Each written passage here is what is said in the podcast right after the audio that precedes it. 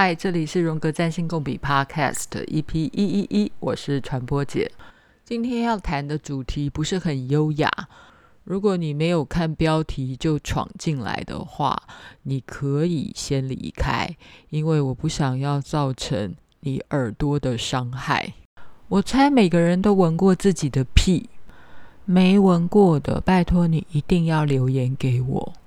我甚至于觉得，如果你是我这个 podcast 的听友，你应该也会喜欢闻自己的屁。如果不是，也拜托你留言给我。冰岛有一句谚语，就叫做“人都喜欢闻自己的屁”。你会不会觉得很有智慧呢？老实说，我其实不知道屁到底的产生、生产过程到底是什么，大约只知道屁就是我们。消化过后的一种废气吧，所以如果你很想要知道今天吃的东西会经过什么样的化学变化，然后产生什么样的气体，如果你很想要认识自己今天到底身体做了什么样的化学变化，那屁应该就是你今天吃的食物的总结论吧。如果你对于自己的身体够好奇的话。嗯，应该会喜欢闻自己的屁吧？不管有多香或多臭，屁就是你的一部分啊！而且它非常的实实在在的反映你今天吃的食物的总结。而且当它要出来的时候，是用一种迅雷不及掩耳的天王星模式，就这么的放出来了。有人说屁就是大便的分子，但我觉得比大便要来得轻盈许多吧。我曾经听过那种极端激进的环保分子，就是他拒绝去消费卫生纸的一种环保实践者，他呃都是用布来擦屁股。然后他曾经说，当大便离开肠子的第一秒钟其实是不会太糟糕的，是说，呃，细菌不会太多，不会太不卫生，味道不会太难以忍受。但我当然不太接受这种说法啦，因为肠子里面不都也是细菌？那这种不使用卫生纸而使用布的激进环保分子，他之所以提出这种说法或论述，理由是因为他要替。自己在大完便之后要把布拿去洗手台清洗的时候所造成的观瞻问题，尤其是这个洗手台是在公共空间，你可能会造成其他人的困扰。那至于屁呢？放屁，尤其在公共空间放屁，到底是一件有点冒犯的事情。如果味道又很不好，的确是很冒犯。尤其你是肉食性动物，你的排气肯定不会令人觉得太愉悦。诶，这一点我觉得，如果你有长期吃素，就可以很清楚地比较出那个差异。这个开场会不会太长了？嗯，为什么今天要讲这个题目呢？只是因为我读到了英国最畅销的精神分析师作家亚当·菲利普，他写的一篇文章叫做。忧虑及其不满，能够想到的东西就不是我要的东西。嗯，可以肯定的是，屁一定不是我们想要的东西。嗯，是这样吗？我来念一下这个故事好了。嗯，这个是亚当·菲利普，当然是一位心理治疗师。哈，他写。有人介绍一位十岁的男孩让我来治疗，因为他在学校里总是垂头丧气。他的老师说，他在最近几个月变得心事重重，而且忧郁。在一场面谈过程中，他的母亲表示，他总是看起来非常的忧虑，但小男孩不会告诉他的母亲他在忧虑什么。当我和这位男孩独处的时候，我的确也感受到他的烦躁不安。有某种东西也使我感到烦躁不安。本来打算要对他说：“你有什么忧虑？”结果却问他忧虑是什么。很自然的，小男孩对于这个提问感到很困惑，但是他想了一会之后，得意的回答：“是没有用的屁。”说完之后，小男孩就脸红了。我说：“没错，有些屁的确是值得保存的。”然后小男孩又露出的笑容说：“对，屁有时候就像宝物一样。”这个跳跃我也觉得太厉害了，就是小男孩未免也太聪明了吧？也许吧，会送去给亚当·菲利普做精神分析的小孩，大概也都是哲学家吧。就是他马上就可以体悟到说，嗯。亚当·菲利普说：“的确，有一些屁值得保存的意思，就是对啊，像你就是紧紧不放你的忧虑。好，这边的忧虑指的是忧虑哦，worry，担心、忧虑的那个忧虑。我这边有点舌头打结，但是 anyway，我指的都是 worry，worry 的忧虑、忧心、忧虑。所以小男孩他还会继续说：对啊，就是我的忧虑就跟宝物一样。”所以接下来整个文章就在演绎忧虑 （worry） 为什么被这个小男孩形容成是没有用的屁，是没有用的那一种哦。其实我看完这段故事的时候，我觉得哇哦，这个故事非常的天王星，或者说非常的。冥王星进入了水瓶座零度一度的状态。我相信大家可能都听说了，二零二四年重要的行星的挪移就是冥王星要进入水瓶座。事实上，现在已经是呃水瓶座的一度。那刚刚我所读的这一段亚当·菲利普的故事，他描述的是。小男孩内心里面一种深沉的忧虑，然后这个忧虑又像是屁一般的无用，却又有价值的，必须要保存，是迅雷不及掩耳的，噗的一声就过去的气体。我来继续念作者亚当·菲利普的文字，将忧虑描述为没有用的屁。其中所隐含的问题是我们认为屁应该有什么用处呢？值得注意的是，这个男孩显要的症状之一就是无法发挥自己的用处。如果在这个男孩的观点里，忧虑是没有用的屁的话，则有用的屁应该等同于心理上的什么呢？接下来，大心理学家亚当·菲利普就要对。有用的屁跟没用的屁进行诠释跟分析。我继续念他写的东西。屁通常暗示了即将来临的事物，一种来自身体内在作用的暗示或告示，并且是要超越全能掌控范围之外的。在大部分的情况之下，屁。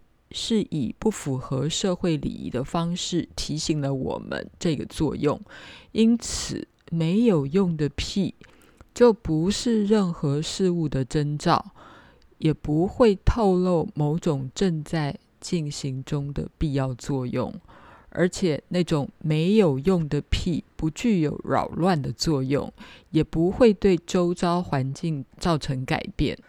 那是一种受到阻碍的内在体验，而不是一种内在与外在的交流。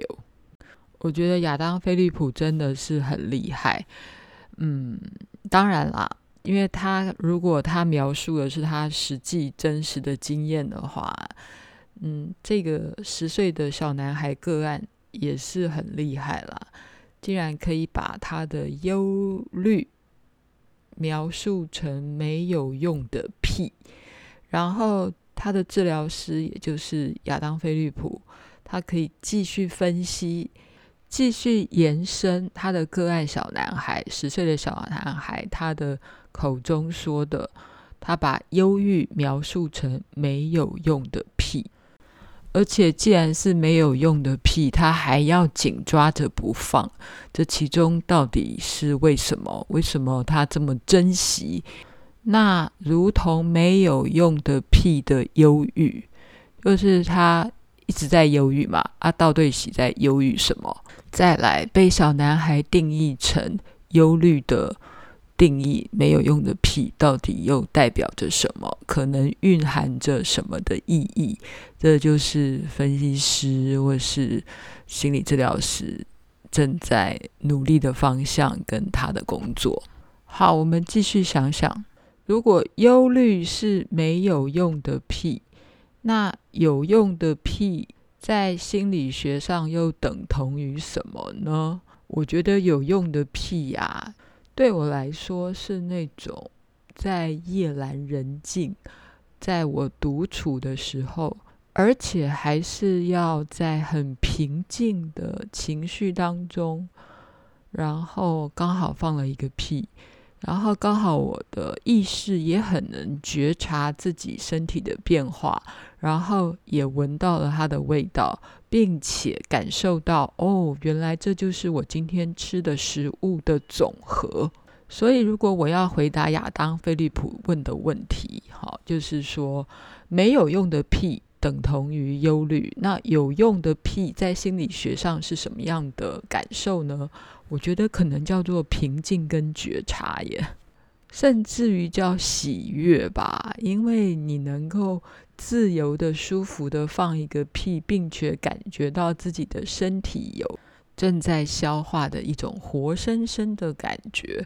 所以，当一个人可以把自己正在放屁的当下视为那是一个有用的屁的那一个 moment。我自己猜，他会是一个平静的，并且喜悦的，并且感受到自己身体正在作用的快活感吧。好，回头复习，亚当·菲利普当然也嗯自己做了一些延伸。他说，屁通常暗示着即将来临的事物。嗯。对啊，因为他就是从内在有一股气，然后想要放到外在去，一种来自身体内在作用的暗示或告示。嗯，没错，是这样子的，并且是超越全能掌控的范围之外。嗯，产生那股气当然是不是你自己可以控制的，但是是不是要用力的放出去？有的时候。是可以稍微忍住一下的吧，好，呃，在大部分的情况之下，屁是以一种不符合社会礼仪的方式提醒了我们这个作用。仔细想想，其实放屁，尤其是在公开场合放屁的时候，也许还真的表达了某一些事情。诶，虽然真的很没礼貌，但是如果在一些很紧张的场合，你不觉得如果有一个人突然放屁的话，还蛮缓和的嘛，还蛮舒缓的嘛，甚至放屁常常被喜剧演员拿来当一个开玩笑的题材，不是吗？虽然它是一个不符合社会礼仪的行为，但有的时候可能也巧妙地提供了一些人际关系的服务。那如果有提供服务的屁，那当然就是所谓的有用的屁呀。那如果是没用的屁呢？如果是没用的屁的话，它就不会是任何事物的征兆，也不会透露某一种正在进行中的必要作用。好，亚当·菲利普还写说，没有用的屁也不具有扰乱作用。对啊，因为有用的屁就会有扰乱作用。然后也会对周遭环境造成改变，所以一个没有用的屁是彻底的没有用。因此，回到这个故事的一开始，这个十岁的小男孩描述自己的忧虑，像是没有用的屁，那那代表他的阻碍真的很大诶，那是一种受到阻碍的内在体验。而不是一种内在与外在的交流，意思是如果是一个正常的屁，它就算有扰乱环境，但它至少内外在有所交流。但如果是一个完全没有用的屁，连交流的功能，连扰乱的功能都不存在，那是何等的压抑，何等的受到阻碍。拿这种嗯身体的消化或代谢的状况，好，生理状况拿来形容情感经验的心理学家，还包括碧昂跟克莱因，念一下亚当·菲利普他所写的。我们从 Beyond 的作品挑出克莱因理论当中常见的生理上的比喻：人如果能对某一件事情做出决定，就如同是代谢或者是情感消化。因此，对于这个小男孩而言，忧虑可以说是一种情感上的便秘，一种平级的情感作用。这个意思就是说，即便没有用的屁已经这么的一文不值了，但这个一文不值还是被他紧紧的抓着，被这个小男孩紧紧的抓着，因为。他的忧虑跟其他的各种症状一样，都试图要捕捉流逝的时光。这个作者在诠释忧虑极其不满的这个情感，哈，或是这个机制，用了各式各样的方法，想要来破解人抓紧着忧虑，对于忧虑这件事情紧紧不放。那是因为他还是有一种。屁一般的价值，我忧虑着你，我怀着忧郁，其实也是一种安慰耶。我很担心你，总是是一种潜在的威胁。我相信许多听友应该都很熟悉，有人常常把“我很担心你”挂在嘴边。哈，如果是你的母亲或父亲，或者是你的伴侣，一天到晚说“我很担心你”耶。对成人来讲，这当然可以听到，嗯，这句话背后可能是对你的一种控诉或要求。但如果发生在小孩身上的话，那个背后的讯息可能就是希望引发别人对自己的关系或是兴趣。所以，拥有一个担心他自己的人，却也是小孩生命中一个必要的要素。大家听到这里，是不是都快昏了？好，我觉得有时候我在读亚当·菲利普的东西的时候，一次不能读太多，不然会消化不良，连屁都放不出来。但我还是想要把一个重点稍微总结一下，念给大家听。忧虑的用处到底是什么呢？忧虑在人与其他人之间，以及自己跟自己之间，到底是一个什么样的沟通媒介呢？忧虑的起因跟忧虑的发生，可能都非常有意义哦。我们也许可以自问啦，哈，就是不是只是说你觉得忧郁是什么？你可以问你在忧虑些什么，或是你这些是为了谁而忧郁？我们会发现，盘旋在我们脑海中的事物，或者说忧虑由什么而组成？而这个忧虑又是为了什么？为了谁而形成？还有哦，忧虑经常是我们的想象的创造物，是个人挫败的小型史诗，以及预期的灾难。也可以是说，忧虑是编造出来的，犹如反向的自慰幻想。忧虑是我们最私密的发明之一。似乎我们太过于把自己视为忧虑的人。